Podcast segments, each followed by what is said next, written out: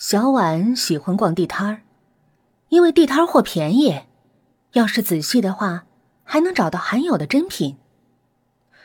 一天，他逛地摊的时候，看中了一把木梳。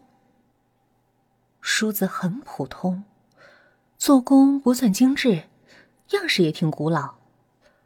可是小婉从梳子堆中一眼就发现了它，于是。就把它买回了家。晚上洗好了头，小婉坐在镜子前，用新买的木梳来梳头发。没梳几下，就看见镜子里变了一个人，一个古典的美女，在镜子里侧旋着头梳理秀发。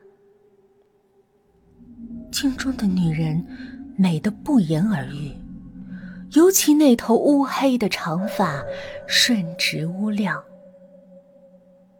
小婉看得入了神儿，突然，女人停下动作，整理不小心弄断的发丝。小婉回过神来，镜中又恢复了自己的样子，只是手中觉得痒痒的。小婉低头一看，手里抓着一把断发。刚才的美女，一定是木梳的主人吧？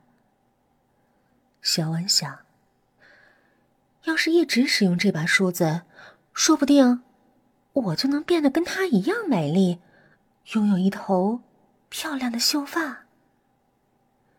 于是。小婉每天好几个小时都待在镜子前，一边梳头，一边看着镜子里的女人。渐渐的，女人脸上长出了皱纹，头发变得越来越疏，白丝也越来越多。